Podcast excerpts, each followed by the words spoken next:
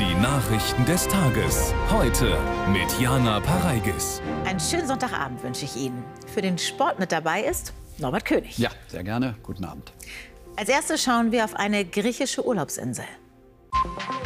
Ausnahmesituation auf Rhodos. Wegen der Waldbrände müssen tausende Menschen fliehen, darunter viele Touristen. Protestmarsch erreicht Jerusalem. In Israel haben die finalen Beratungen über die Justizreform begonnen. Und Spannung vom Spiel gegen Marokko. Die deutschen Fußballfrauen steigen morgen früh in die WM ein. Die Waldbrände auf der griechischen Insel Rhodos sind mittlerweile so stark und außer Kontrolle geraten, dass zahlreiche Dörfer und Hotels evakuiert werden mussten. Rund 19.000 Menschen wurden mit Bussen und Schiffen in Sicherheit gebracht. Rhodos ist die viertgrößte Insel Griechenlands, 35 Kilometer breit und, und 80 Kilometer lang. Die Brände erstrecken sich von Platania bis nach Kiotari. Mehr von Andreas Postel. Plötzlich muss alles ganz schnell gehen, nachdem die Feuer auf Rhodos außer Kontrolle geraten sind. Wechselnde Winde treiben die Flammen Richtung Hotelanlagen in Kiotari. Auch Familie Stein mit ihren zwei kleinen Kindern wird aufgefordert, zum Strand zu laufen.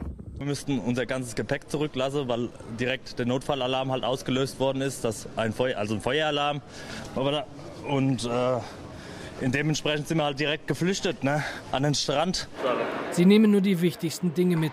An ihrem letzten Urlaubstag kommen sie sogar mit dem regulären Rückflug nach Frankfurt zurück und mit dem Schrecken davon. 19.000 Menschen werden offiziellen Angaben zufolge aus zwölf Dörfern und sämtlichen Hotels in den betroffenen Regionen der Insel in Sicherheit gebracht. Touristen aus aller Welt verbringen die Nacht in Notunterkünften, Turnhallen, einige auch unter freiem Himmel. Dies ist die größte Evakuierungsaktion zur Sicherheit für Einwohner und Touristen, die jemals in unserem Land durchgeführt wurde. Das griechische Außenministerium hat am Flughafen ein Informationszentrum eingerichtet, um Touristen unbürokratisch bei der Ausreise zu helfen. Außerdem gebe es eine Hotline zur Information für Angehörige. Die Feuer auf Rhodos sind offenbar nur schwer unter Kontrolle zu bringen. Die lang anhaltende Hitze und starke Winde erschweren die Löscharbeiten zusätzlich. Ein großer Teil der Insel war zeitweilig ohne Strom. Mehrere Reiseveranstalter haben Urlaubsreisen nach Rhodos storniert. Im griechischen Urlaubsparadies gilt nach wie vor die höchste Brandwarnstufe. CDU-Chef Friedrich Merz hat im ZDF-Sommerinterview ein Verbot der AfD abgelehnt. Parteiverbote haben noch nie dazu geführt, dass man ein politisches Problem löst, so Merz. In der Flüchtlingspolitik setzt der CDU-Chef auf einen schärferen Kurs. Einzelheiten dazu von Winnie Hescher. Wohin will Friedrich Merz die CDU steuern? Täglich kommen derzeit aus seiner Partei schärfere Vorschläge zur Migration. Das Asylrecht einschränken, Flüchtlinge an Europas Küsten zurückweisen, mehr Grenzkontrollen. Das Problem muss kleiner werden und wir müssen unseren Menschenrechtsverpflichtungen auf der Welt nach wie vor nachkommen. Wir, wir müssen dabei bleiben, dass wir ein Land sind, das auf der Welt hilft. Aber diese Hilfe darf auch nicht missbraucht werden und sie wird hunderttausendfach missbraucht. Und dagegen müssen wir was tun.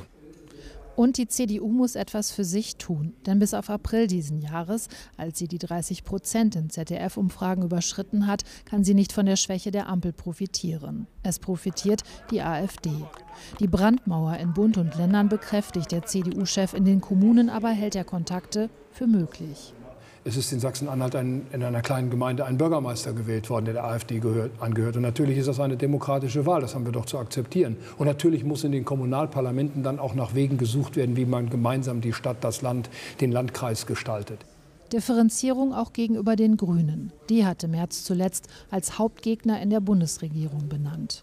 Die CDU regiert in äh, einigen Bundesländern gut mit den Grünen zusammen. Aber wir richten uns jetzt vor allen Dingen in der Wirtschaftspolitik gegen das, was aus dem Bundeswirtschaftsministerium kommt, was in der Klimapolitik, in der Energiepolitik äh, passiert. Merz will, dass die CDU als Alternative zur Ampel wahrgenommen wird. Von der CDU als Alternative für Deutschland mit Substanz spricht er nicht mehr. Für diese Wortwahl hatte er auch in der Union viel Kritik erhalten.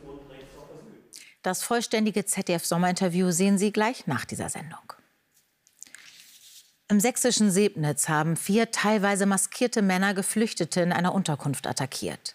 Laut Polizei traten sie die Hintertür ein, griffen mehrere Bewohner an und riefen ausländerfeindliche Parolen.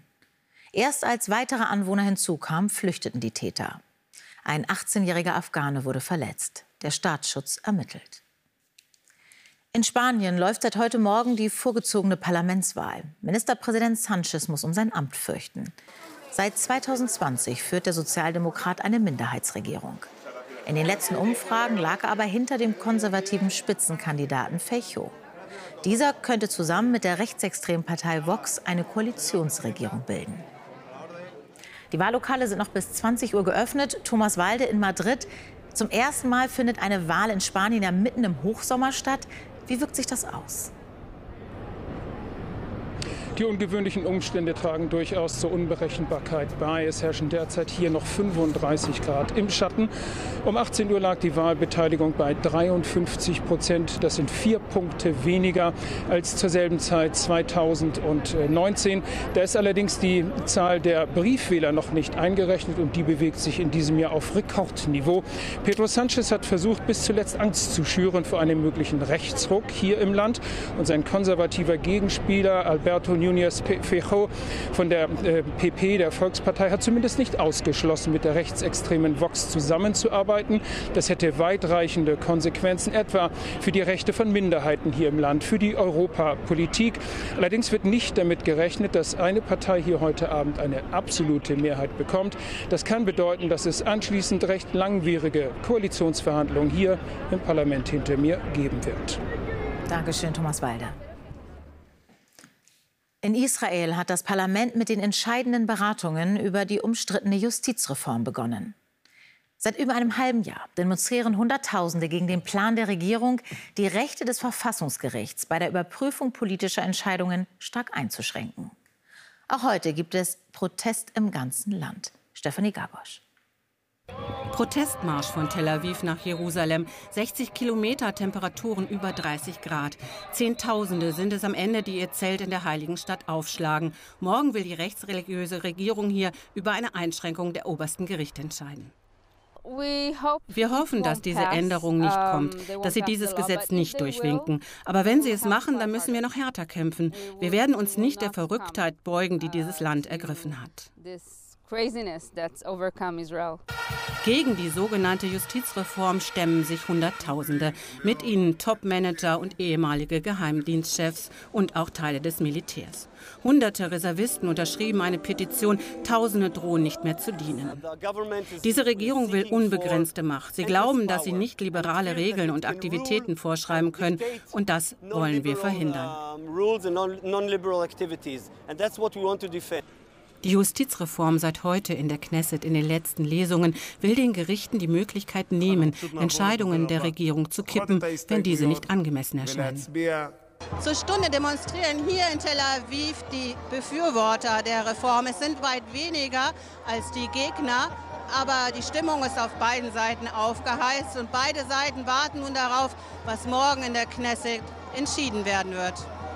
Fest steht, schon jetzt hat die Demokratie gelitten, wurde sogar das Militär in die politische Debatte hineingezogen, bisher einmalig in der Geschichte Israels. Morgen wird es ernst für die deutsche Nationalmannschaft der Frauen. Und die ersten drei Punkte sind ja wirklich fest eingeplant bei der Fußballweltmeisterschaft. Ja, Norbert, ne? hoffentlich klappt's im ersten Gruppenspiel gegen Marokko. Gut angekommen in Melbourne, nochmal trainiert, die Presse informiert. Nun kann es losgehen in Australien mit dem Projekt WM-Titel Nummer 3. Die Vorfreude steht Nationaltorhüterin Merle Froms ins Gesicht geschrieben, beinahe ergriffen im WM-Stadion in Melbourne. Die Zielrichtung auch bei der Bundestrainerin eindeutig. Wir werden alles geben, alles aus uns herausholen und, und wollen natürlich, wie auch im, im letzten Jahr oder, oder eigentlich immer, wollen wir die Menschen mitnehmen, wir wollen sie emotionalisieren. Aus der Aufstellung macht sie öffentlich ein Geheimnis. Offenbar bestehen für die angeschlagene Lena Oberdorf doch Einsatzchancen für einen WM-Auftakt mit hoffentlich hohem Erinnerungswert. Deutschland, Marokko, Anpfiff um 10.30 Uhr, aber los geht's bei Sportstudio Live morgen schon um halb acht mit Italien gegen Argentinien. Die aktuellen Ergebnisse von heute. Frankreich enttäuscht beim 0 zu 0 gegen Jamaika. Niederlande, Portugal 1 zu 0. Schwedens 2 zu 1 Siegtor gegen Südafrika kurz vor Schluss. Auch in Japan ist WM, und zwar die im Schwimmen, zum Auftakt der Beckenwettbewerbe gleich mit drei Weltrekorden. Dabei unterbietet der Franzose Léon Marchand über 400 Meter Lagen die 15 Jahre alte Bestmarke von Michael Phelps und tilgt damit den letzten Einzelwettrekord des US-Superstars. Und Lukas Mertens hat seine zweite WM-Einzelmedaille, Bronze über 400 Meter Freistil. Europameister Mertens geht als einer der Favoriten an den Start, doch bald zeichnet sich ab, dass es für den Titel nicht reichen wird. Aber hinter dem Australier Samuel Short und Ahmed Hafnaoui aus Tunesien schwimmt der 21-Jährige souverän zu Bronze.